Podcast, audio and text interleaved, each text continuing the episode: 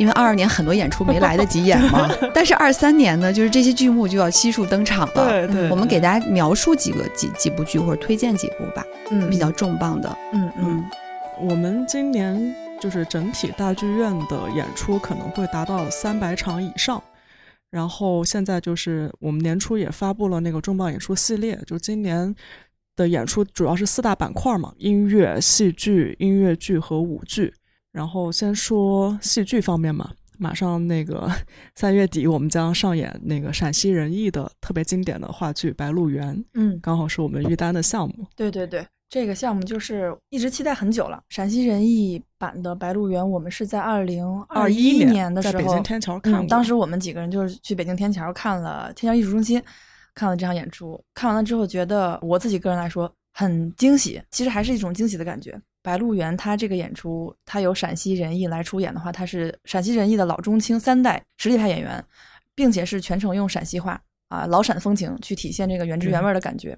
然后这个剧让我觉得很惊喜的地方就是它群演，其实群演平时是我们会比较忽略的一个部分。为什么我会觉得它的群演让我眼前一亮？是因为比如说呃《白鹿原》这个原著嘛，可能五十万字，陈忠实老先生他写写的这个毛呃毛讲文学作品嘛。他把五十万字的这个文学作品，他搬到舞台上，其实就是需要一个改编的过程。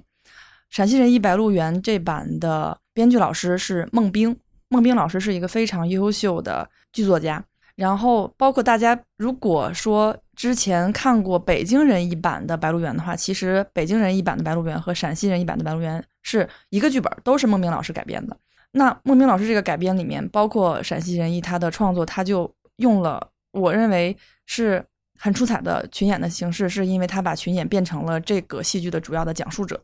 嗯，如果大家有机会能够上网去看一下呃《白鹿原》的宣传片段的话，就会了解到这种形式，它是呃可能有二十多个人群演，然后他们扮演了一个讲述者，把它起承转合去串联的部分，他们的扮相是白鹿原原上的村民们啊，就是白鹿两家大族的这个居民，然后他们。一边是像这个原生的你的左邻右舍一样，再去七嘴八舌去讨论你们家的发生的故事和生活；另一方面，他们又会以呃古希腊悲剧歌队的形式，就像怎么理解好？就比如说像我们所谓的群口相声，他们就是一个群口的方式把这个事儿的背景给你说明白，并且他们会把他们的个人的观点，包括这个怎么去突出，或者是说三道四这种村上，就是在过去封建社会里面。原上的那些居民、村民，他们的那种集体无意识，其实表现的很很清楚。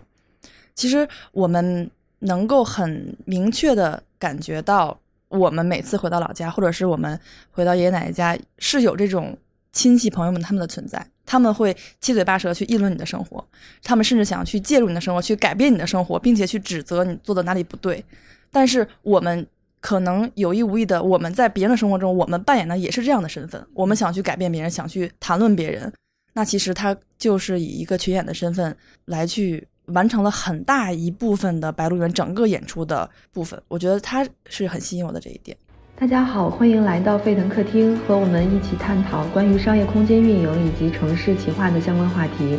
沸腾客厅由天津万象城联合津津乐道播客网络制作播出。我们通过讲述商业空间好玩的企划案例，介绍当下新势力品牌故事，以及思考天津万象城如何更好地与城市长久的连接和互动，来尝试用文化为商业赋能，更新日常体验，让购物中心不仅满足于购物，还可以带来社交生活上的惊喜和精神上的满足。